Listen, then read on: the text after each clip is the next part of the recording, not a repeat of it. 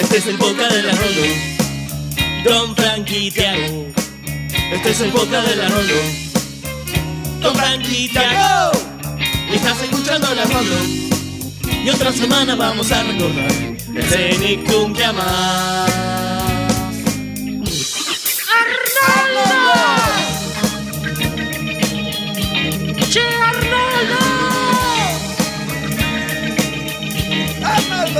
Estás escuchando la Rolo. Después de esto nos va a quedar cabeza de balón. Tiago. Frank. Ya vamos a comenzar. El Arnoldo Podcast.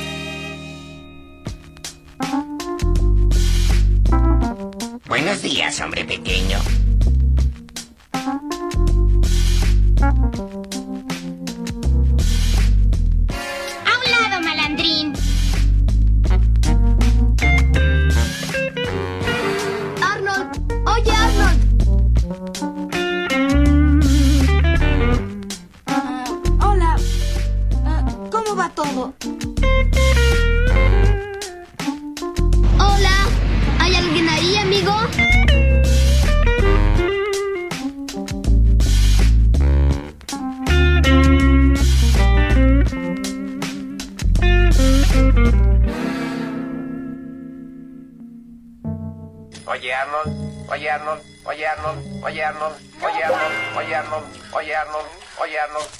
Buenos días, buenas tardes, buenas noches, a la hora que nos estén escuchando. Esto es el Arnoldo Podcast, episodio 41.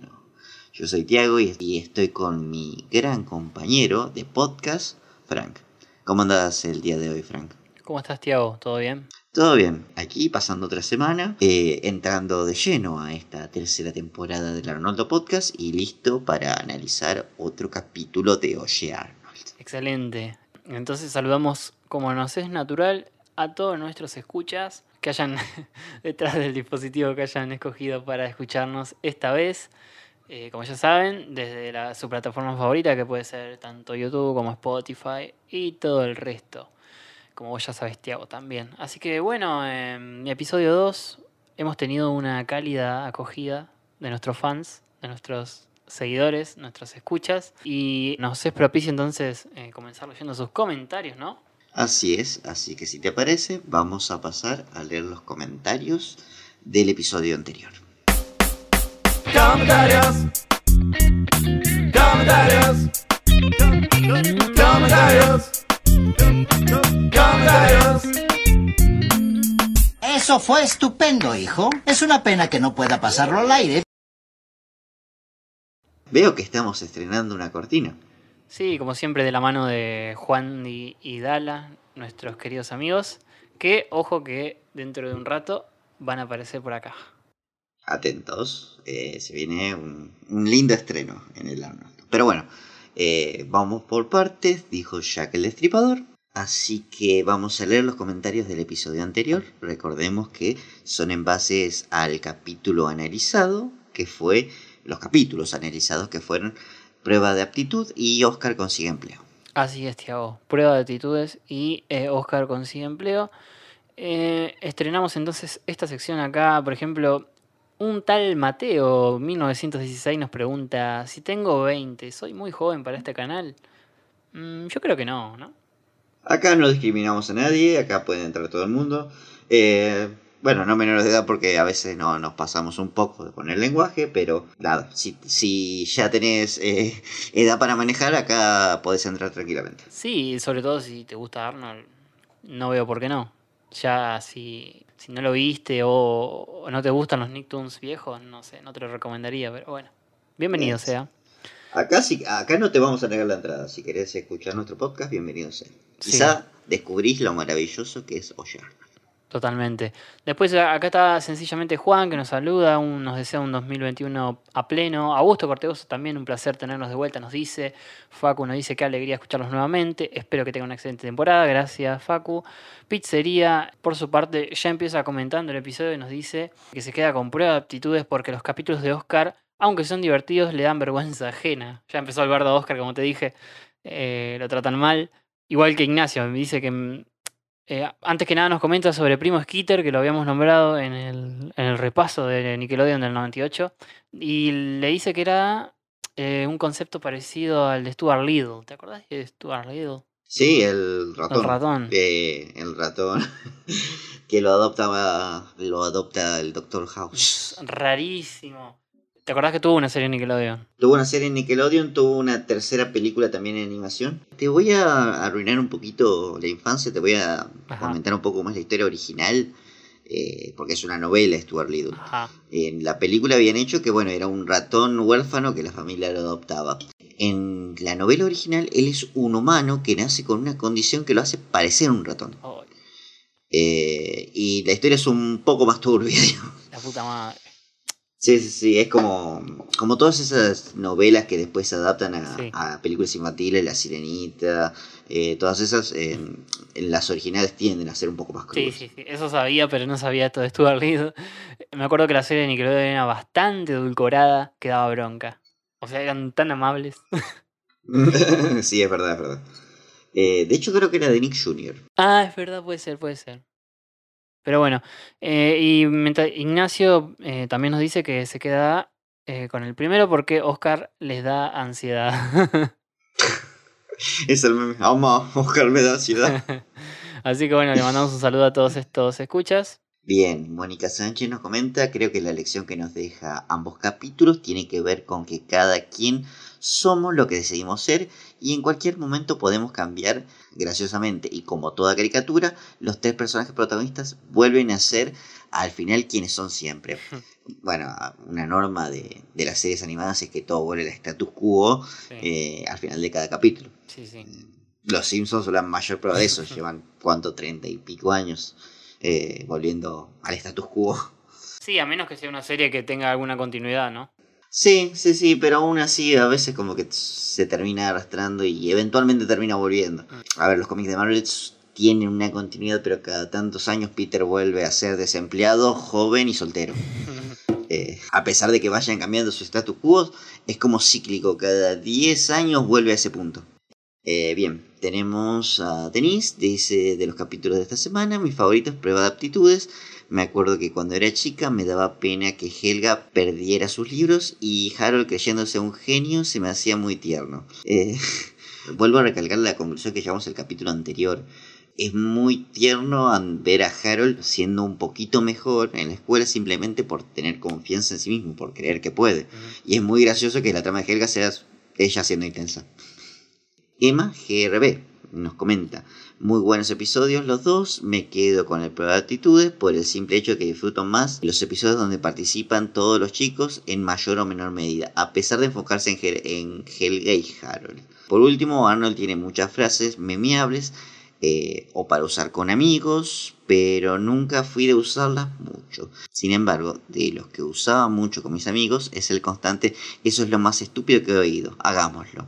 Y el tipo millonario que siempre decía es una idea millonaria. Ese es el de Coso, el de que era el dueño de Inolandia, ¿no? Que tiene un hijo que después Arnold se hace amigo. Sí, episodio de, de la, de la última temporada. La última temporada, sí, sí. Eh, bueno, y por último tenemos a Juan Dirán. No se quedó esperando a que llegue el final del programa para su bloque, sino que vino a comentar. Y nos dice que lindo Arnoldo de vuelta. Muchachos, esta semana me quedo con prueba de aptitudes, ya que por más gracioso que sea, Oscar me enerva. Sí, acá viene du- duro el bardo a Oscar. Sí, no, no. No es de los preferidos del público, de nuestro público por lo menos. Eh, acá sigo con Julio Rivadeneira Luna que nos dice Perú Electronics. No sé si les pasaba que de niños escuchaban alguna referencia de su país en series o películas gringas y se emocionaban. Ey, sí, sí, sí, totalmente. Y pasa en este capítulo que vamos a analizar ahora. Sí, es como el meme de, de Joey mirándose la Sí. televisión al mismo. Sí, sí, sí. Sobre todo los argentinos que acá somos, tenemos esa cultura de aguante argentino, papá, no me importa nada. Mate. Mate, mate, mate.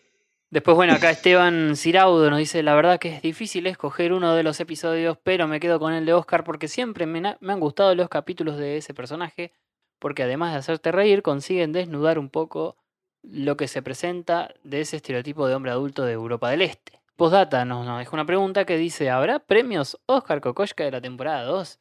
porque los de la primera me resultaron muy entretenidos. Malas noticias para Esteban, no pensamos hacer un ni tercera, ni segunda, ni ninguna otra edición de los premios Oscar Kokoschka. Hubo interna ahí, así que bueno, nada, va, va a quedar ahí, lamentablemente, en una sola entrega. Ajá, eh, hubo, hubo bardo con el copyright y todo eso. Nah. No, no, no, por ahora no tenemos pensado hacerlo, así que. Lo más cercano que nos llegó a un, auto, a un autógrafo de Greg Battle fue una orden de, De arresto. No, mentira, mentira. Después acá eh, sigo con Ezequiel Doldán que nos dice, ya la temporada 3, qué increíble, tiene mi capítulo favorito de todos. No nos dice cuál es, nos deja ahí con el misterio. lo develaremos Jamás lo sabremos. Jamás lo sabremos. Y nos dice, de los de esta semana me quedo con el de Kokosh, el de Kokoshka. Y dice, chiste interno de toda la vida con mi hermano, comparar a Oscar con un tío que tenemos. Debe ser ese típico tío que se quiere quedar con los terrenos, ¿no? Mal. o que siempre le huye al trabajo. Pedacito de terror tenemos acá comentándonos eh, la buena Carlita. Nos dice Amel, paseo por 1998, mucha nostalgia y desde ya eh, me quedo a la espera de Vecinos Nictum de Cato. Serie que amo, muy lindo volver a escucharlo. Te mandamos un gran abrazo, Carlita, a vos y al resto de, de los que nos han comentado, obviamente. Lucas Bacaro nos comenta. Hola chicos, me faltaba algo durante enero y eran ustedes. Oh, buenos capítulos los de hoy. Esos exámenes la verdad son innecesarios y ponen presión a los pibes por nada. Por suerte terminó todo bien para Helga y Harold. Y los últimos capítulos de Oscar son muy graciosos. Esa vagancia llevada al límite es legendaria. Y Arnold llega a niveles inhumanos para ayudar a la gente, aunque no lo merezcan. Una gran verdad. Lucas. Y bueno, Juan José Pron en cuanto a la pregunta de Tiago acerca de qué frase de Arnold me quedó, confirmo que mi caso también es de Oscar. Puntualmente el capítulo en que Arnie va a la ciudad, goma de mascar, ¿qué clase de respuesta estúpida es esa? ¿La recuerdan? Ah, siempre me causó mucha gracia que lo bardearan en su cara de esa forma. No recuerdo esa frase. Mm, yo tampoco. Debe ser del capítulo de Ernie cuando visita a Arnold. Que Oscar medio como que no le agradaba, me acuerdo, sí, pero no me acuerdo bien esa frase. La verdad que ya la, la rememoraremos en su momento. Eh, por ahora solo queda agradecer todo el cariño y los saludos que nos han dejado en los comentarios. Lo apreciamos un montón. Y obviamente recuerden que cada vez que quieran aparecer en esta sección, lo único que tienen que hacer es comentar en el video de YouTube que es donde, donde leemos los comentarios. Y bueno, y después de haber di- dicho esto, eh, podemos pasar a analizar los episodios de esta semana, ¿no, Tiago? Pasemos a los dos episodios que nos corresponden esta semana.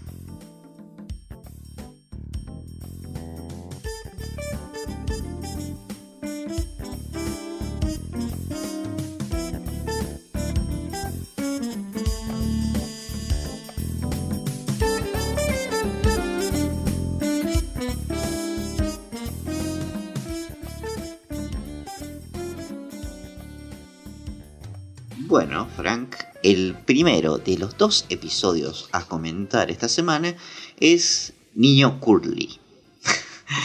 Eh, o Curly's Snap en su idioma original. Eh, Así es. de entrada ya hay un... No diría error, sino una improvisación bastante extraña por parte de doblaje. Sí, fue como... eh, nos tiene acostumbrados a estas cosas del doblaje por ahí. Eh, o sea, viene haciendo bien su trabajo, pero por ahí se manda una de estas, por ejemplo... eh, como bien decís, en Curly Snaps. Snaps vendría a ser como Curly. Curly explotó. Curly se fue de mambo. Claro, Curly eh, en Los Simpsons, como ves que decían, se deschavetó. O sea, eh, acá... Nada. Quiebre. Claro, se quebró, digamos, o sea, ya no, no dio más. Ese es el significado de snaps y tiene mucho que ver con el capítulo. Sí, incluso, incluso Niño Curly a mí me suena que hace algo como de, de mayordomo. De hecho, me, me recuerda mucho a una compañera que yo tenía de- del colegio. Que bueno, yo, yo era el pobre Tony y ella era la cheta. Y no me acuerdo el apellido ahora, pero respectivamente le decía a la niña, inserte apellido cheto aquí. La, la niña Gómez, no sé, la, la niña Curly. Eh, a eso me suena este título. Sí, eh, tenemos entonces que este episodio está escrito por Joseph Pardy, eh, el primero que escribe en esta temporada. Y sobre un personaje, a ver, Corley, que ya tuvo su, su primer episodio, ¿te acordás? Su, su explosión ya en la primera temporada con el capítulo en el que inculpaba a Yujin. Sí, sí, sí. Eh, lo más turbio de Curly es que es calladito.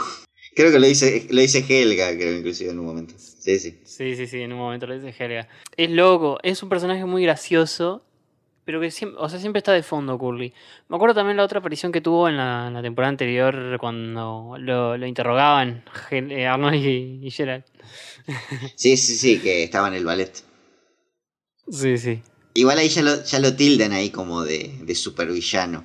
No, no de criminal, pero como de villano a Curly. Porque en un momento dice, o sea, lo acusaban de algo y dice, no, el secuestro no es lo mío, es difícil. Como si en todo lo otro sí, pero el secuestro no.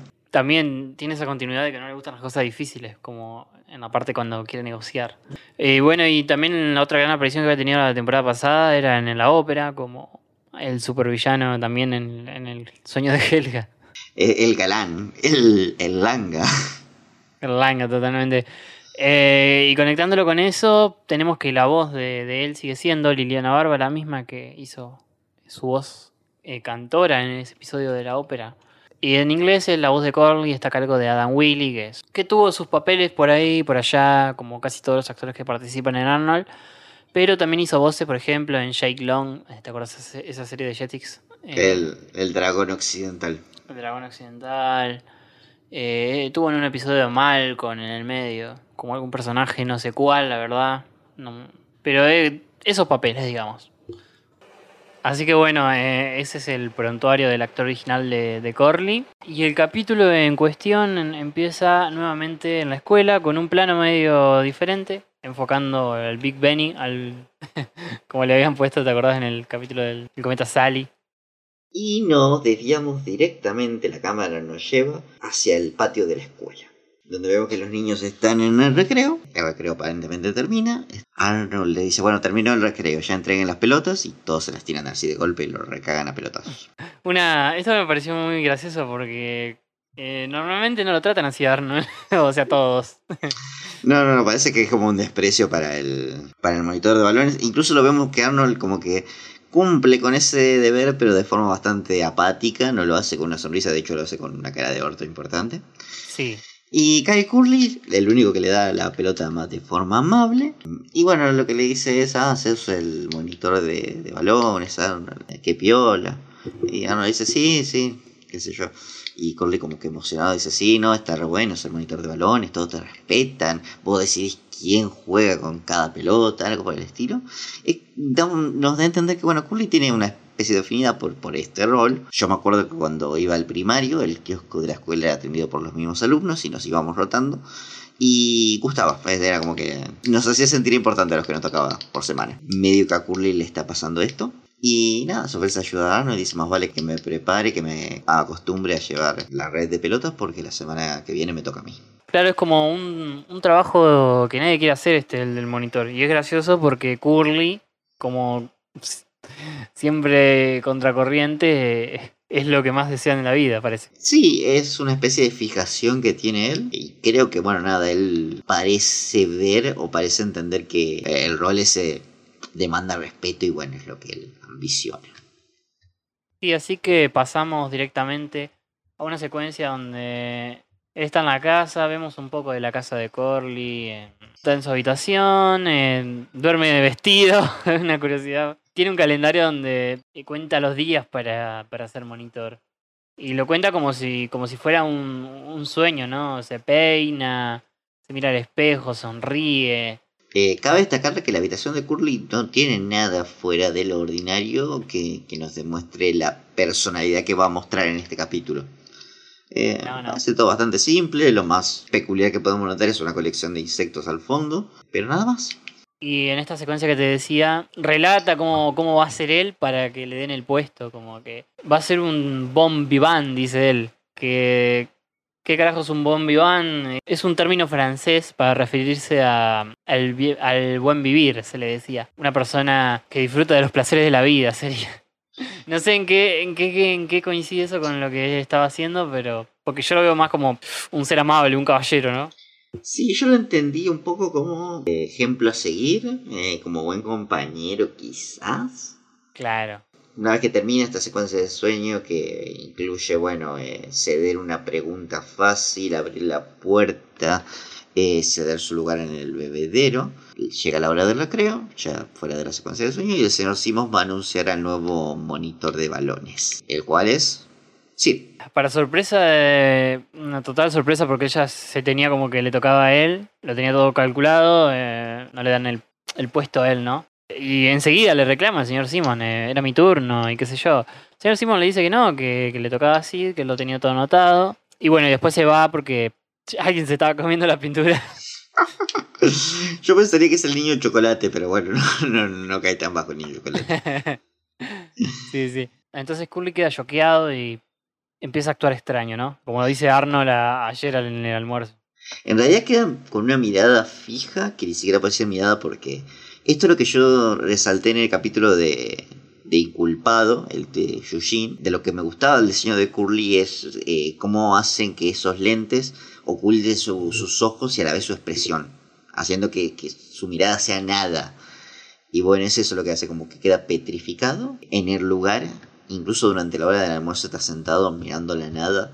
Eh, en un momento, creo que Harold le tira como una manzana y le rebota en la cabeza y él ni se inmuta.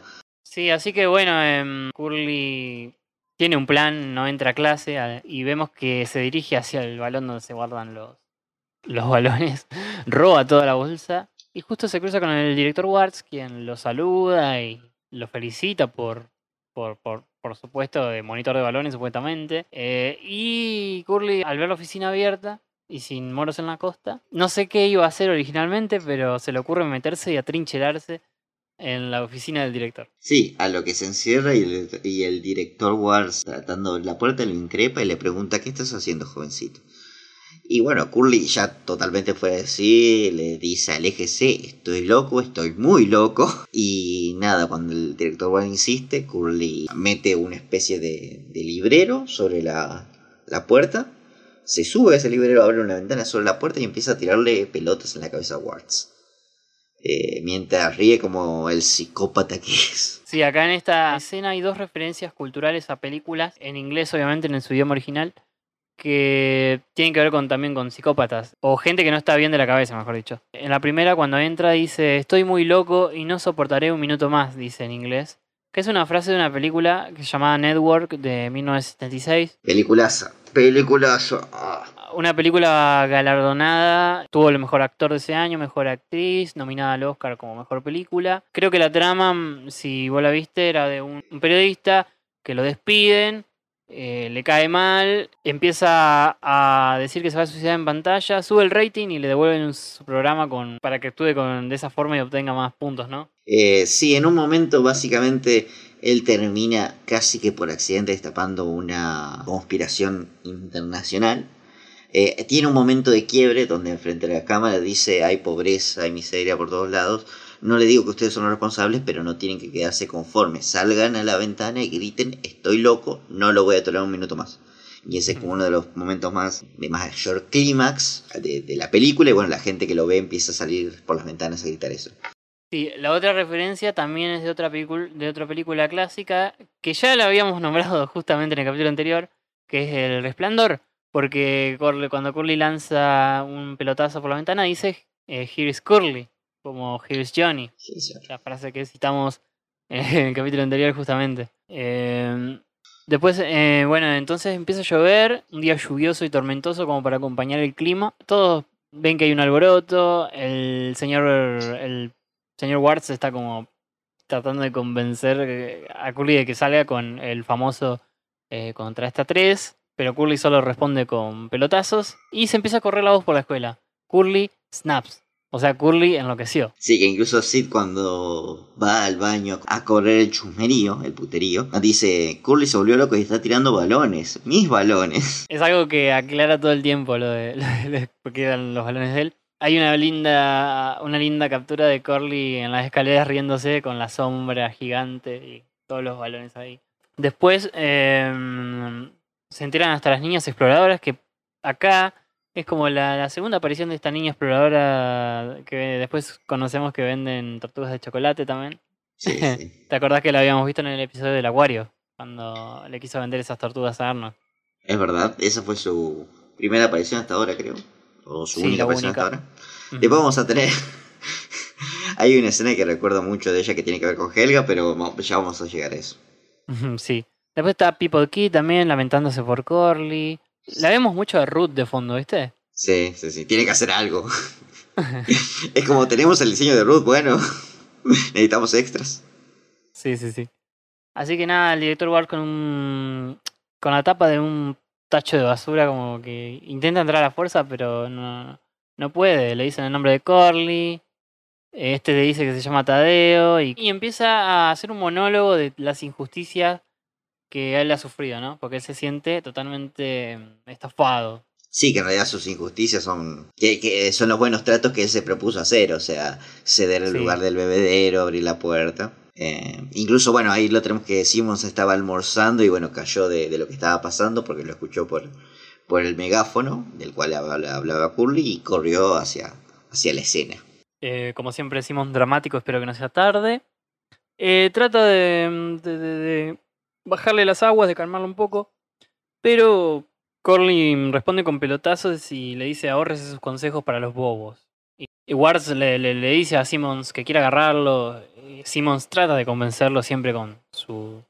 me- mediante la palabra, ¿no? Pero Wards es un poco más rústico y dice, no, no, Warts es, es- es bastante simple, no se negocia con terroristas. Claro, claro. Me encanta porque cuando Simon intenta convencerlo, los caga a pelotazo. Y Ward le dice, buen trabajo, señor sensible.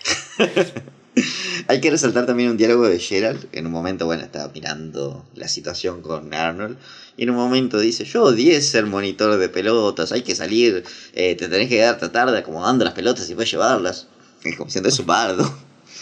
Claro, claro, nadie quiere serlo. Eso es lo que más le sorprende a todos. Eh, entonces, bueno, eh, siguen ahí eh, atrincherados, la, la cosa se pone cada vez más densa, están todos los chicos mirando a ver qué pasa. Y entonces, como que Corley empieza a demandar los buenos tratos que hizo. Harold dice, pero bueno, eh, él me dio la, respuesta para contestar. Stinky dice, sí, él me dejó pasar, me abrió la puerta y pasé. es como que eh, nadie le debe nada en realidad. No, no, está siendo histérico. Así que no queda otra que pedirle de negociar, ¿no? No le queda otra y le dicen, bueno, ¿cuáles son sus demandas? Le dice el, el director Warts. Y bueno, Curly demanda dos Yahoo, o sea, dos gaseosas. Y un taco, creo, algo así. ¿Puede ser? Una torta de albóndigas. Que dice: Y bueno, quiero que me las traiga alguien en quien yo confío, el monitor de la semana pasada, o sea, Arnold. en, algo, Como siempre. en algo tenía que, algo tenía que hacer el protagonista. Como siempre, Arnold ahí entre medio. eh, Tiene que demostrar que es un buen embajador. Así que bueno, eh, trae lo que le piden. Curly no confía mucho. Hace que todos se aparten de la puerta y lo tira a Arnold para adentro. Así rápidamente. Sí, hay que también quiero resaltar un momento que Ward dice cuidado con ese chico es peligroso y Arnold dice tranquilo señor Ward, son solamente pelotas. Y bueno, justo estaba al lado de Eugene y le clavan un pelotazo. Sí, sí. El típico chiste de Sushi no puede faltar. Cuando entran, entonces, eh, Curly está de lo más bien pancho, bebiendo su Yahoo. Le hace el eslogan y todo. Eh, tienes que creerlo para, para beberlo, algo así. Sí, sí, sí. Eh, y Arnold le empieza a hablar, le dice, che, tenemos que parar con esta locura. eh, y, Yuji- y Curly no, no, no quiere saber nada. No, le dice yo tenía razón, si querés te muestro mi calendario. Y le dice, bueno, si tenés razón, ¿por qué no hablamos con Simmons, que es el que estaba a cargo? Y bueno, nada, ahí comienzan las negociaciones. Sí, y lo llaman a Simmons y Simmons le termina dando la, la razón. eh, calculó mal los días, no contó una semana, no sé cómo fue. Y Arnold al, al- al resolver todo esto, Arnold le dice, bueno, vamos a salir. No, vamos a negociar, le dice. es todo un... Es, es todo un, como vos decís, un terrorista. Es un terrorista, un terror- es es un terrorista. Eh, Incluso, no sé si mencionaste hasta ahora la, la ropa que tiene puesta Curly en, en esta escena. La, la skin, la skin. Es una linda skin, a mí me gusta. No es mi favorita de Curly. Me gusta más el Curly con que libera a los animales del zoológico. Ah, no, no, a mí me gusta. Este, este debe ser mi, mi skin favorita de Curly. Eh, si sale el juego de Arnold, este sería un, un- vendría en un DLC. Totalmente. Bueno, tenemos al Curly atrincherado que tiene como una vinchita y todo despeinado, sí, sí. Como Rambo. que- Rambo, totalmente. Curly, Rambo. Cur- Curly Milazo. Curly Milazo, tal cual. Valentía y fuerza contra cualquier amenaza. Totalmente, contra cualquier injusticia en este caso. Mm. Eh, bueno, entonces llaman a Sid porque él pide que lo traigan así para negociar. Sí está cagadísimo en las patas. Dice, no, bueno, se va el resto de la semana y la semana que viene. Y si querés te llevo el almuerzo, no sé, no, no quiere saber más nada. ¿sí? Eh, le propone que le da la semana y la termina la semana que viene el lunes y el martes. Él le dice, no, muy difícil. Eh, y la segunda propuesta ya lo convence, que es dejar terminar Sid su semana y empezar la semana que viene. Eh, O sea, la, la más simple de- del mundo. Y Eh, creo que es lo que iba a suceder en realidad, porque. Porque creo que le tocaba a él. Eh, Esto termina ahí, como que se dan la mano, festejan haber llegado a un acuerdo, salen todos contentos. No sin antes, eh, acá un chiste, una referencia argentina. Vamos todavía, por fin. Aparecemos en Arnoldo porque el señor Simon dice: Bueno, ahora que terminó todo, podemos seguir viendo mis diapositivas en tier- de Tierra del Fuego. Estoy seguro que cuando muestran esas diapositivas es eh, nada, un desierto como Villa Gesell. Y cuando hicieron Villa Gesell, básicamente era Bariloche. No, Tierra del Fuego, eh, eh, si alguno no sabe, el sur de Argentina, eh, la, la zona más austral del mundo, se dice, ¿no? Más que Australia. Eh, bueno, bueno, sí, todos los chicos van para el aula, todos contentos. Y bueno, cuando Curling cara para ir, lo agarra el señor Watts y le dice: Vos venís conmigo. sí, sí, lo, lo llevan en castigo. Sí. Ah, y olvidamos la frase de Helga que, a ver, espero que todos hayamos aprendido una lección de esto. Y Helga dice, sí, no confíes en los callados porque si no van a terminar trincherándose en la oficina del director. A ver, yo tengo una teoría también. Si viste el Joker, trata bien al callado. Nunca sabes cuándo se puede chafetar. Bueno, eso siempre se jodió con... Esto también nos recuerda a esos incidentes, por ejemplo, el de Columbine. El de Columbine, sí. eh, ese fue el primero. Este capítulo es anterior, pero, pero sí, tranquilamente puede encajar en, en ese contexto. Mm.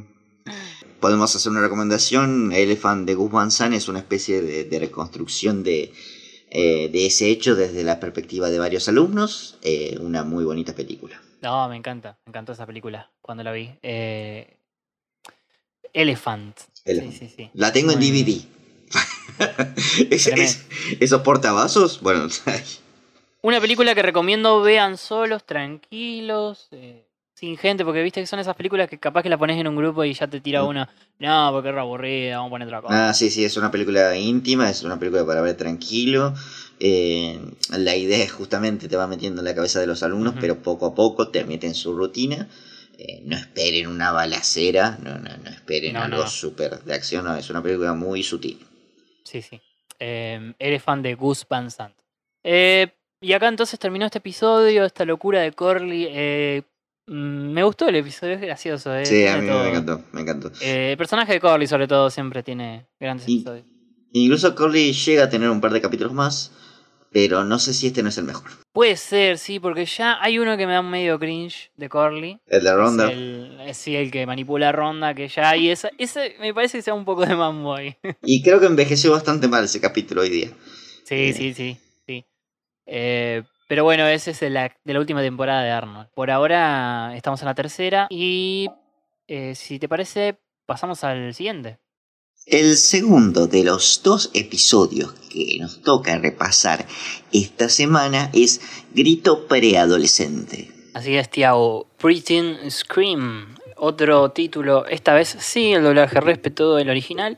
Y grito preadolescente, calculo que hace referencia al grito de las fanáticas cuando ven a su ídolo, ¿no? Yo lo interpreté como una especie de despertar de, de una tendencia preadolescente. Como, También le, le he pensado en ese sentido, pero ahora como, mm, no sé, estoy entre eso, pero me gusta creer que sí también, es como grito preadolescente despertar, como vos decís también, tiene, puede, va por ahí también me parece la cosa. Pero es lindo, es un lindo título, la verdad, como que eh, original. es funcional. funcional lo llamaría yo. Eh, está bueno, está bueno, me gusta. Eh, ya por el título, para empezar por el título, ya me gusta el episodio. Me gusta el personaje episódico que aparece acá. eh, y me gusta que sea un episodio de Phoebe también. Que ya hemos tenido mm, que un par. eh, me acuerdo de Phoebe eh, prefecta. De Phoebe con la estatua que habla. Es uno de los más recordados, el de la estatua, pero habiéndolo repasado, creo que sale perdiendo. Sí, no, eh, o sea, no fueron, no creo que no están tan buenos como este. Este me parece el mejor de estos tres por ahora. Pero bueno, hay que comenzar diciendo que el episodio está escrito por Joseph Pardy, aunque hay una anécdota sobre este episodio que es el origen. Básicamente lo pidió la, la chica que se encargaba de- de- del casting de voces, eh, se llamaba Dawn Hershey, y ella le pidió a Craig, debido a su fanatismo por nada más y nada menos que Ricky Martin, a ella le encantaba Ricky Martin, y le pidió a Craig, che, ¿por qué no haces, así literal, le dijo, ¿por qué no haces un episodio donde em, Phoebe eh, sea fanática de un cantante latino y quiera conocerlo y cuando lo conoce se decepciona? Estaría bueno. y, y Craig le dijo, bueno, ya que me caes bien, vamos a hacerlo. No disfrazó para nada el hecho de que quería la oportunidad para ver si podía conocer a Ricky Martin. Totalmente. Es más, cuenta la anécdota de que buscaron a Ricky Martin. Ya vamos a hablar un poco más de eso en la columna de hoy, en el estreno, pero déjame decirte también que este episodio comienza de una manera muy particular, ¿no? Porque una escena cotidiana, una escena que todos hemos hecho alguna vez, hemos vivido, eh, los pibes sentados en la vereda escuchando la radio. Eh, no sé si precisamente escuchando la radio, pero sentarse en la vereda, la verdad que es un clásico. Sí, sí, sí. La birrita en la vereda, incluso diría. Sí, sí. Eh, bueno, nada, tenemos que está la pandilla, que en esta ocasión está conformada por Arnold, Gerald, Helga, Phoebe, Ronda, Yushin y Gina. Vemos que pescan un tema en la radio que las chicas y Yushin parecen conocer y cantar y disfrutar mucho. Un tema de Ronnie Matthews. Ronnie Matthews. Eh, ya se lo nombra Ronnie Matthews. Eh, Arnold desconoce totalmente la existencia de Ronnie Matthews, lo que me da un indicio de que Arnold está un poco más chapado a la antigua, como decía Dino, de que no le gusta Sí. la música media moderna, ¿no? O sea, escucha Dinos Pomoni. O sea, Ujú, ¿qué- qué te claro. Arnold es como. No sé, como yo cuando era chico que escuchaba la música que escuchaba mi viejo, que escuchaba Soda Stereo y todo eso, ¿no? Y no le prestaba tanta atención a lo nuevo. Hoy me pasa al revés. y bueno, entonces le explican que Dinos Pumoni es la mayor estrella sobre la Tierra, ¿no? Eh, el- la voz de la generación lo define eh, Ronda por ahí. Eh, Helga no, a Helga también le chupa un huevo. Eh, sigue un poco el camino de Arnold, pero a su estilo, y dice, no, la verdad que me chupa un huevo, ¿quién será ese? Le dice a Phoebe, vamos, Phoebe, vamos a hacer algo mejor. eh, Vamos, en realidad en inglés le dice, vamos a escupir al río, es un poco más específica. Eh, o a lanzar piedras también podría ser, viste que a Helga le gusta hacer esas cosas. Sí, sí, sí, le gustan los pasatiempos bien de niño. Eh, pero no, pero Phoebe como que mira la radio y le dice, no, yo tengo otras cosas que hacer. Y se va corriendo para la casa. El disparador de todo esto es un concurso, ¿no? Sí, un concurso para ganarse una entrada al recital de Ronnie Matthews que va a dar en la ciudad y conocerlo, digamos, el típico concurso de conocer tu estrella, de que vas después al, ¿cómo sería? El camerino. El meet and greet. Eh, eh, sí, sí, ese mismo para poder conocer a Ronnie Matthews. Sí, sí, sí. Es muy común el, el- el concurso de radio, típico concurso de radio. Eh, Sí, sí, que en realidad tienen que mandar una carta, creo que, no sé si te- que era responder un cuestionario que tienen que hacer, ni siquiera eso. ¿Sabés que voy a contar una anécdota ahí de... ¿Personal? Sí, ponele, es eh, de las redes sociales. Se suelen, acá en cuentas de, de la ciudad, del pueblo, se suelen hacer sorteos, ¿no? No sé, eh, sorteamos tal cosa, eh, lo único que tienen que hacer es comentar. Y la gente, por una costumbre de la radio, comenta sus tres últimos números del DNI. y nadie se lo pidió. Y todos ponen el número de DNI y no era necesario, ¿viste? Tenías que comentar y compartir la publicación. Pero bueno, Casi como que... como un meme. Sí, es como. No leen. no, no leen. La gente no lee. No, no, no, la gente no lee. Eh, en este caso, los chicos sí eh, estuvieron atentos a las condiciones del concurso, creemos. Sobre todo Phoebe, que salió corriendo para la casa a. esc- Primero que nada, se nos devela que Phoebe es recontra fanática de este tipo. Sí, sí, sí, sí. Eh, tampoco. Medio que le da vergüenza, pobre Phoebe. Sí, sí, sí. Eh, pero tenía toda la, la habitación ploteada, o sea, los tapaba, los escondía, pero cuando llega, saca todos los pósteres y comienza una secuencia donde escribe, escribe, escribe hasta que tiene su idea. Eh, un poco que acá sí puede escribir, ¿no? Como en el, en el episodio del poema, que no le salía nada. Está más inspirada ahora, muchísimo Sí, más. Claro, totalmente. Siempre nos hace falta una musa. Mm, puede ser un mensaje también. Eh, entonces, bueno, termina mandando de noche ahí a las escondidas la carta, ¿no? el concurso. Mientras tanto, los otros chicos al otro día, a la luz del día, si ellos no tienen vergüenza y mandan eh, su- sus respectivas cartas, Yujin, Gina y Ronda. y sorpresivamente, el director Warts. El director Wards. Acá hay como una especie de chiste repetido porque hay como, bueno, es un idol para las chicas, pero a Yujin también le gusta. Ya hemos hablado de la preferencia de Yujin. Pero a Wards no se lo adjudicaría tanto a una homosexualidad, sino a una inmadurez importante. Sí, no, no, a Ward le gusta la música posta. Eh, A Wards le gusta el- sí, eh, sí. Es gracioso porque en inglés, eh, antes de, de tirar la carta, reza, dice amén. ¿Viste? Como que es creyente también Warts, ojo.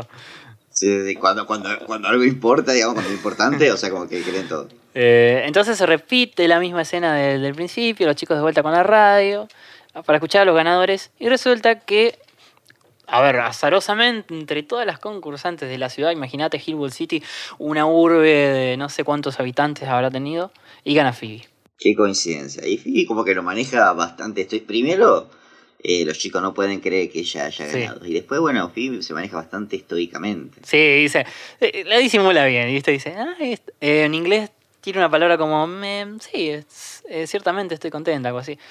Eh, Helga le dice, no puedo creer que haya sido fanática, ¿viste? O sea, es Helga la, como la que lo hace un poco esconderse. Eh, Siempre la opinión de Helga es importante para ella. Y, eh, ahora no puede disimular más porque ganó el concurso y, cuando vamos a la casa está saltando en una pata. Y bueno, nada, la siguiente escena la tenemos en la habitación de Helga, donde vemos que Phoebe le está pidiendo que lo acompañe al recital de Ronnie Matthews. Eh, tengo que decirlo, en, en este frame donde se, enfo- donde se le hace un primer plano, Helga está más frentona que nunca. Mal. Y los dientes se ven particularmente grandes también. Sí, sí, sí, no sé qué pasó ahí. Y está leyendo unos Bang Comics. No sé si será alguna referencia a, a- a alguna editorial. Bang. Pero siempre la hemos visto ya ella leyendo a, a, a Tolombono. A Tolombono, que sería Judhead eh, en Ajá, Arch. Judgehead. Sí, sí, sí.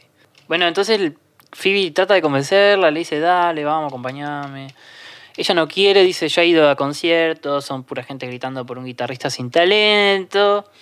Phoebe insiste, eh, le dice que no puedes estar hablando de Ronnie Matthews porque es la voz de la generación, bla, bla, bla. Helga dice, bueno, estás tan loca que Phoebe la termina convenciendo con esto de que hay cosas gratis. Y dice, bueno, dale, vamos. Esa es una debilidad de Helga, Sí, las cosas gratis. las cosas gratis. Y hay una secuencia graciosa entonces acá, eh, Phoebe cambiándose, ¿no? Sí, eh, también varias skins para, para el videojuego de Oye Arnold. Sí. Eh, que tengo que decir, la, con la que se queda es la más aburrida para mí. La primera es de hippie, la segunda es más oriental. eh, otra es más hippie todavía porque es como una remera teñida y el logo de Amor y Paz. Después parece como una especie de princesa de ballet, No le queda, si no. quiere. No le Y queda. nada, no, no, lo que se termina diciendo es prácticamente ella igual, solamente que en rojo. Eh, igual la dejó muy feliz, ella entra, llega a la casa de, de Helga totalmente sonriente. Me gustó particularmente el último, el, el más hippie. sí, le queda bien. Eh, me gustó también que eh, el suéter es parecido al que usa Arnold en, en la visita al acuario. es prácticamente Sí, el mismo, sí, creo. es verdad, es verdad. Eh, y ella llega ahí sonriente, le dice. En, en- en español le dice, bueno, vamos. eh, pero en inglés le dice, let's kick it. Como, dale, vamos, vamos a romperla. A romperla. Está- sí, sí. sí.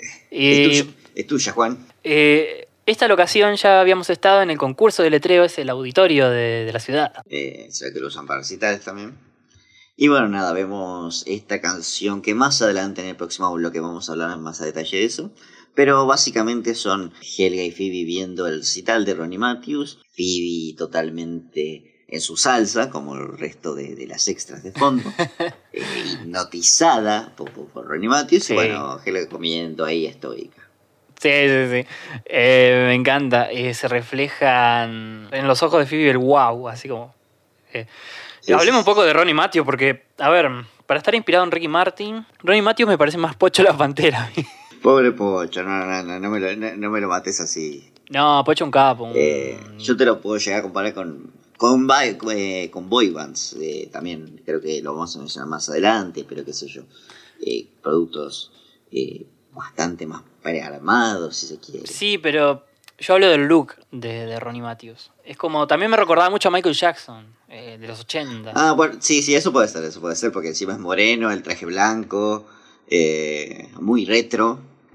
Las bailarinas también, con su atuendo gracioso.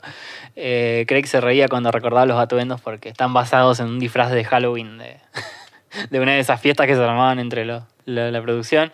Y nada, eh, wow, wow, la canción I saw your face and wow. Parece que es el único tema que tiene. o el tema del momento. Si somos justos, sí es el único tema que tiene, pero. Pasa el recital eh, y las chicas son recibidas en el. en el- ahí como en un pasillito medio de salida, ¿no? y Helga tiene un comentario como, wow, que. Qué clase para la, la, la superestrella, algo así. A lo que, bueno, están ahí para conocer a Ronnie. Llega la gente, les da una serie de indicaciones para estar en la misma habitación que Ronnie Matthews. Que es algo así como no le hagan demasiadas preguntas complejas o que puedas poner si no, no lo miren a los ojos. eh, y nada, un Sí, montón sí. de, de, de barbarazadas. Exigencias propias de las estrellas, ¿viste? Siempre tienen Sí, esa, sí, sí. eh, que, en el camarino quieren ciertas cosas. eh, Onda Madonna y Michael Jackson y todos esos. Siempre fueron así, digamos. Sí, sí, bueno, eh, el estrellato, la fama es sinónimo de ego. Eh, me encanta porque la, la, la, gente dice, bueno, cuando esté listo, eh, lo llamo. Y sale al toque. Bueno, ya está. ya está listo. Entran al camerino y les presenta todo el staff, básicamente la, la gente que es, no sé, el entrenador, el espiritista, el peluquero de Ronnie, El todo cuñado. Ronnie, qué sé yo. El cuñado. sí, sí, se ve que era un ñoqui que nada, lo puso ahí para que romper la bola. Sí, Y finalmente, Ronnie. Y Ronnie. bueno, ahí está Ronnie Matthews, eh, con la voz del heladero en latino, no puedo dejar de pensar en el, en el Jolly Tenemos que decir que la voz de Ronnie Matthews en latino es Carlos Iñigo, conocido por ser tres grandes personajes dentro del universo de Nick, que son, por un lado, Daggett, Rocco y Tito Valentino en tu. Así es. Y bueno, dentro de Oye Arnold, y el heladero dentro de, de Arnold. Difunto Carlos Iñigo. Se murió justo antes de que pudiera hacer a Rocco nuevamente, pobre. No pudo volver a interpretarlo en, en el reboot de, de Rocco. Una lástima porque se hizo falta su voz, porque estaban todas menos la de él, ¿viste? Sí, de- creo que ya lo mencionamos, pero hay un guiño inclusive a su ausencia dentro de la misma película. Eh, otra particularidad de, de acá, de, de Ronnie Matthews en inglés, es que es latino Ronnie Matthews. Acá obviamente no nos llega esa particularidad, como en casi todos los personajes latinos. En inglés eh, la voz, la, la voz de cantante de Ronnie Matthews está interpretada por un tal Cristian Mena, que es conocido por series de poca monta, pero también hacía musicales. En ese tiempo estaba trabajando en Rent, un musical sobre un, eh, un par de jóvenes viviendo en Nueva York que justamente lo hacía con eh, Neil Patrick Harris, eh, Barney de How I Met Your Mother, no- vos y yo lo conocemos bien. Sí, sí. O si quieren algo un poco más reciente, el Conde Olaf de la serie de Netflix. sí, sí, sí. Eh, nada, lo contrataron a Christian Mena para que hiciera la voz porque Ricky Martin les rechazó. En realidad estaba muy ocupado como para hacer caricaturas, estaba en la cresta de la ola. Sí, sí, ahí estaba. Cima, cima. Entonces, bueno, no quedó otra que deshacerse a Cristian Mena y la voz eh, en inglés es otra, no es Cristian Mena. Cristian Mena canta, pero el que le hace la voz es un tal Bronson Pinchot, que eh, Bronson Pinchot es conocido por un papel que tuvo en una sitcom en los 80 llamada Perfect Strangers. La desconozco, pero el loco tuvo nominaciones ahí y todo, así que damos fe de que es una persona conocida. Algo bien hizo. Algo bien hizo, sí, sí, sí. Y el acento, viste que el acento que le pone como. No es latino, porque es alguien y con anglosajón intentando hacer el acento latino. Mm, sí, es verdad. Eh, y es, es raro, choca. Yo la primera vez que lo escuché me, me chocó un poco. A ver, vamos a poner un audio acá de, de, de Ronnie hablando. Hello, Phoebe. Hello, Elga. Please sit down, sit down, sit down. So, did you enjoy my concert? Y nada, eh, entonces como que Phoebe se presenta toda, ay, sos mi ídolo, sos lo mejor que me pasó, qué sé yo. Y Helga, eh, está bien. y todos se cagan de risa. Pero se empezaba a caer de risa. Algo le algo dice, sí, tu música está bien. Y Ronnie como que se cae de risa, todo le da risa a él, ¿viste? Es como... eh, particularmente a Phoebe le dice Phoebe y a Helga, en latino le dice Olga, siguiendo el chiste de Bob, pero en inglés le dice Elga, sin H. Queda igual un poco trunco que justo la confunda con Olga, pero Se entiende, el chiste es que ni siquiera la registra como para saber sus nombres. Claro, claro. No, para mí es como, bueno, se confunde el nombre, ¿no? Que, que conoce a Olga. Pero bueno. Mm. Eh, después de tanta risa dice que le da hambre. Y me encanta porque la, la- la lleva a comer. eh, primero van a la limusina, ¿no? Se suena a la limusina, él habla de su chaqueta. Phoebe le sigue chupando las medias, Helga gana la pelota, él se ríe, dice que todo, todo le da risa, es gracioso mi nombre, ¿viste? Como- y a dónde van a cenar me da mucha risa, porque él puede ir a cualquier lado y van a este restaurante. Sí, medio de poca monta. Sí, que habíamos visto eh, con Frank iba mm, Har- eh, Arnold, ¿te acordás? A, a merendar, a merendar. Y cuando llega lo reciben, lo ovacionan y él pide lo más caro del menú y las chicas que se pidan lo que quieran, dice. Toda una Que estrella. Helga pide eh, un buen bife, diríamos acá, pero ella pide un bistec bien cocido. Un bistec bien cocido, sí, sí, sí. Algo que pediría, obviamente, Big Bob. Mal, tenés razón. Eh, nada, una estrella total. Y sigue hablando mientras pasa ahí la, la cena. Él sigue hablando del mismo, de todo lo que puede comprar. Medio como que le está hablando de que compró una casa. Mientras se mira al espejo, porque el, el asistente le tiene el espejo para que se mire. Bueno, Phoebe intenta conectar con él, le pregunta sobre su, su música que lo inspira. En un momento ella dice que piensa de que él inspira a tantas personas como, como a ella, por ejemplo. Y nada, básicamente ahí Phoebe termina chocando la cabeza contra la realidad, dándose cuenta que Ronnie es básicamente un producto. Porque no compone sus canciones y técnicamente ni siquiera canta. Solamente es un rostro lindo. Y él está contentísimo con ese lugar, ojo. Le encanta. Y orgulloso, orgulloso a cuatro manos. No lo esconde tampoco porque es como, no es que dice, bueno, yo, no es que lo disimula, digamos. No es Sí, que sí. "Ah, mi más grande secreto es que soy una farsa, no, para nada. Phoebe, mientras Phoebe como que se decepciona totalmente y, y está ahí como no, no, no creyéndolo, Helga eh, le encanta todo eso. la impresiona. Y, y así es, entonces la invita a bailar. eh, Él pone una moneda en la rocola y justo suena el tema de él, justamente, casualidad, y invita a bailar a Helga, como para, para cerrar la noche. Eh, me encanta Helga Redura bailando ahí. Sí, sí, sí. Eh, que de hecho me encanta el hecho de que creo que la primera vez que vemos a Helga sentir atracción por otro hombre que no sea.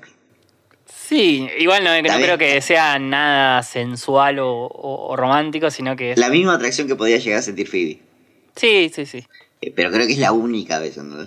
Porque entendés que Arnold lo, lo tenía tan arriba que no lo sacaba a nadie. Lo tuvo que parecer un famoso para que lo. Una celebridad famosa y millonaria para que. Y con mucha plata, sí. un poquito. Sí, Sí, por dos minutos, básicamente. Bueno, la noche termina entonces, eh, las arrima a las casas de Phoebe y eh, Ronnie. Helga se despide contentísima, gracias por todo. Eh, y Phoebe no, Phoebe le dice la verdad que le da un discurso, un monólogo, eh, me decepcionaste, pensé que era más que un rostro, un rostro bonito. Y él responde, sí, la verdad que cuido muy bien mi rostro. Y se despide. Primero que nada, Helga se despide como. Me encanta porque se despide en español, vaya con Dios, le dicen en inglés. Vaya con Dios, le dice. Y Phoebe se enoja, como que le empieza a reprochar a Helga todo. Eh, y me parece que tendremos que escuchar este lindo momento, esta charla y esta reflexión que sea.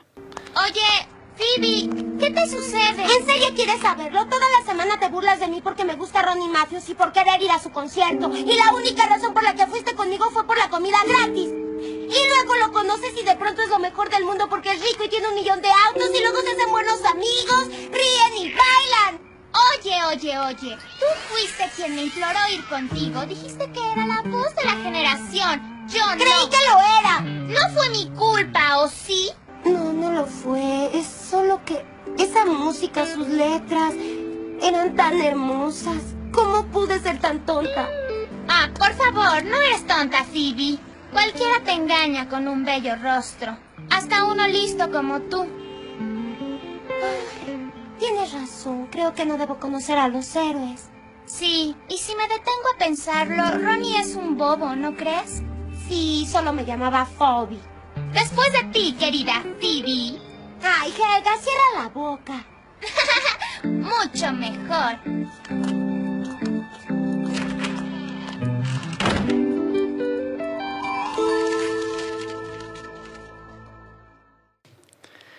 Eh, y nada, él termina entrando a la casa de Phoebe y se desprende medio simbólicamente también, como siempre Arnold ahí, eh, sutilmente, se desprende el cartel de Ronnie de, del- de donde estaba pegado, como diciendo, bueno, ya está, Ronnie Matthew fue. Ya lo superé. Lo superamos. Eh, creo que acá hay un factor diferenciador de toda la serie. Si siempre hablábamos a, a, las, a Arnold como una serie que es niños siendo niños, pero desde un punto de vista que nos podamos, que los niños, mejor dicho, se puedan identificar. Eh, y por lo general siempre vamos por el lado un poco más oscuro. Hay, los niños viven en un mundo donde hay delincuencia, como cuando Arnold fue asaltado, donde la gente te traiciona como con Frankie, eh, o donde puedes llevar secciones más leves como esta, pero reales, ¿entendés? Ir conociendo la música de a poco y enamorarte de algo tan hermoso como la música, y muy entre comillas, enamorarte de quien hacen la música, es algo que creo que nos pasa a todos en la vida. Eh, y bueno, nada, es, es eso, es marcar una lección que pasa por la vida de todos, incluso me atrevo a decir que en la infancia uno lleva adquiriendo sus gustos musicales, eh, y plasmarlo de una forma inteligente. Yo creo que, que acá hay una, una gran muestra de, de por Arnold como serie es tan único. Sí, es algo que a todo, yo creo que como vos decías, a todos nos debe pasar, eh, que nos decepciona un ídolo o descubrimos que son personas también. Es una forma de... Se ha puesto mucho en discusión esto de eh, últimamente el artista y la obra y qué sé yo. Pero hay que entender que son personas y eh, tienen su- sus defectos, sus virtudes. Por ahí también pueden ser una farsa, como en el caso de Ronnie Matthews. También del, de, de esto de los... Hablando de los, de los músicos que, que, que no cantan, me hizo acordar el caso de, olvidé mencionarlo, el caso de los Milli Vanilli, que fue muy popular en los 90. Este dúo de, este dúo de negrazos eh, atractivos que hacían música y de repente la gente descubrió que hacían playback y recibieron devoluciones totalmente ridículas de sus discos en masa y hasta le quitaron el Grammy que habían ganado. y me hizo acordar de eso también, pero eh, bueno, son cosas que bueno, están todas reunidas, empaquetadas bien en este episodio que para mí es mi preferido esta semana, por más de que el episodio de Curly me parece también muy gracioso. Para mí me, me quedo con este. Eh, yo me voy a quedar con el episodio de Curly. Por más flores que le tiré a este, también la, la idea de tomar una situación tan compleja como, como es, bueno, eh, lo turbio de- del chico traumado que toma el colegio, simbólicamente, eh, y pasarlo a un plano más inocente, está bien hecho, está bien llevado. Pero bueno, tenemos que seguir porque hoy tenemos un estreno que es una nueva columna. Así y es. está titulada, está titulada Los Jim Langas. Así que vamos con la cortina.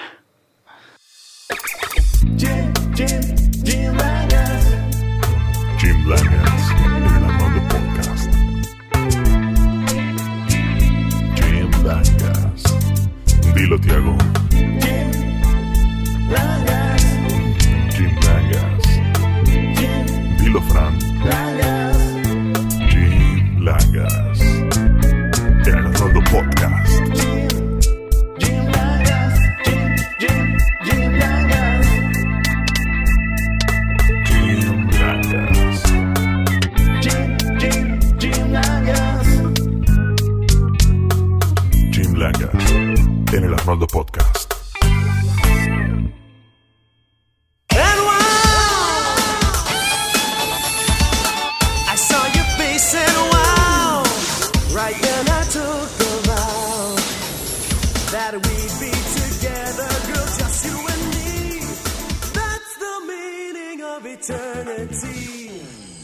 Semana tenemos dos invitados especiales que van a estrenar su propia sección aquí en el Arnoldo Podcast.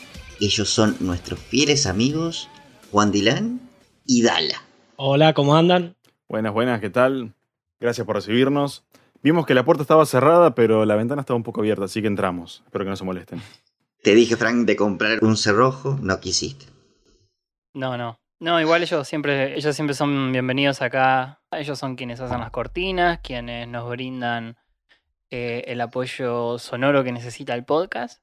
Y nada, la otra vez vimos que en un vivo les iba bien esto de las columnas y acá están.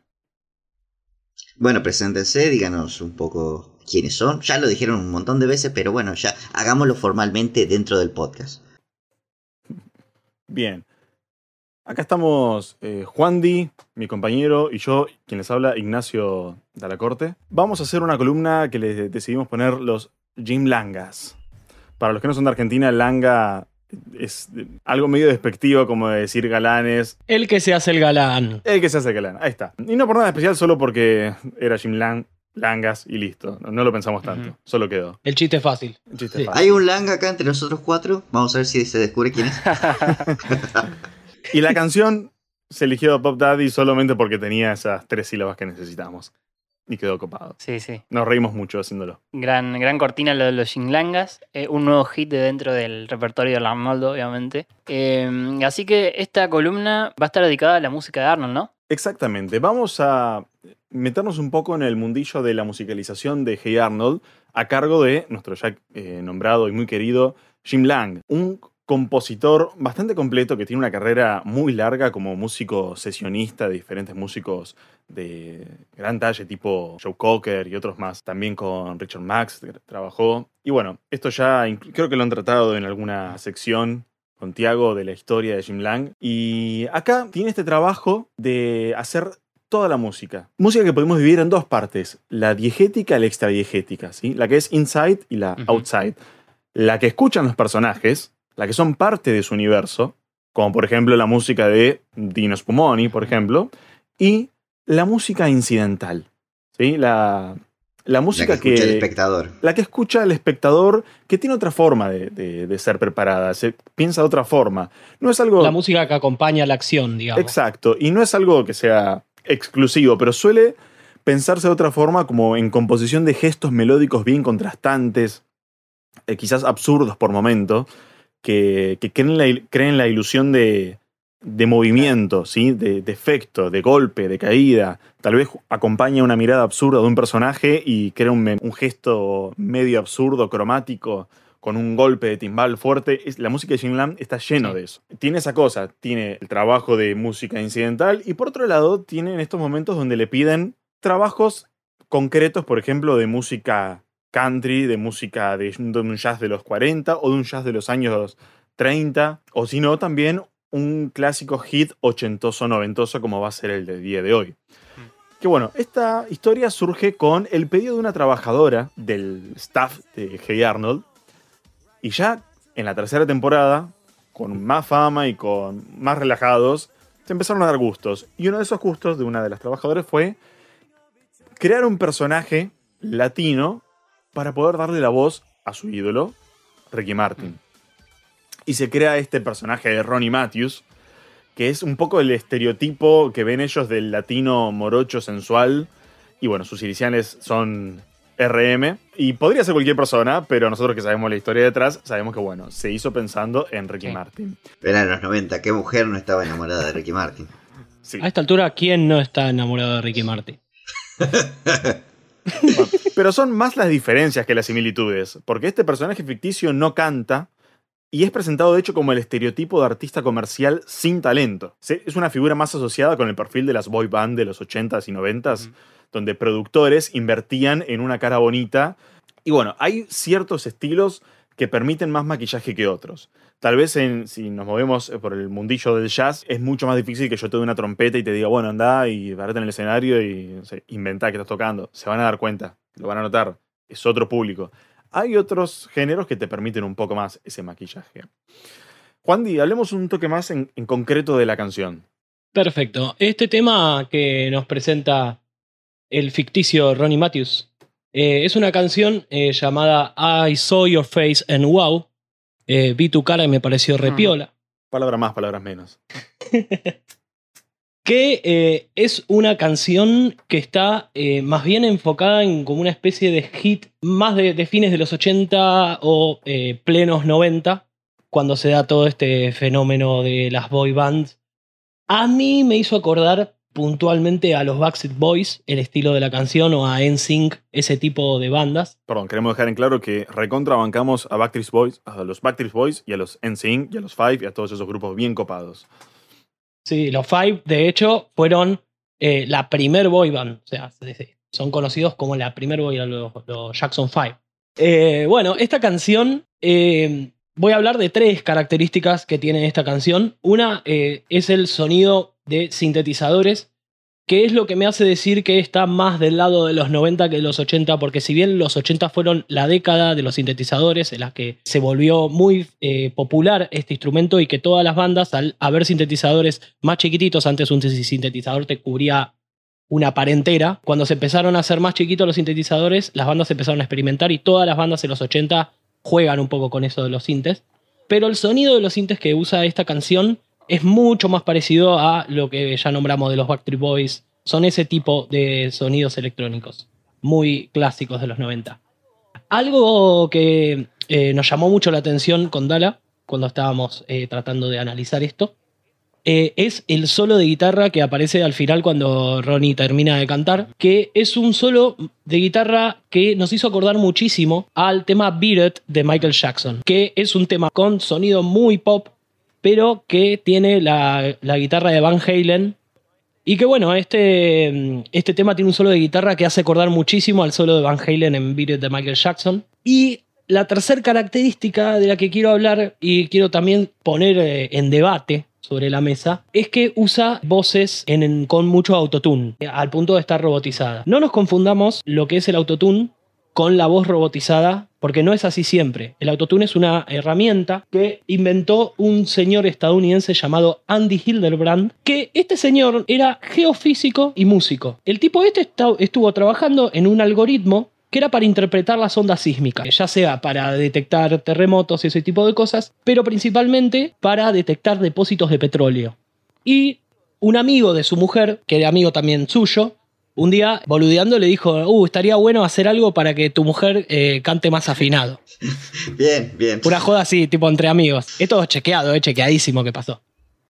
Y él se dio cuenta que el algoritmo este que hizo para poder detectar ondas sísmicas podía funcionar también para acomodar las notas que da una voz humana con las notas precisas y afinadas de la escala en la que se esté cantando. Eh, y así surgió el autotune en el año 1996. La primera vez que escuchamos el autotune y que se volvió viral, di- diríamos en, este, en estos momentos, es la canción de Cher, Believe. ¿La conocen? Temazo. Temazo, Do you temazo. believe in love, after love? Ese. Sí. Y bueno, este tema de Cher es del 98, o sea, justo dos añitos después de que se haya desarrollado eh, esta herramienta que es el autotune.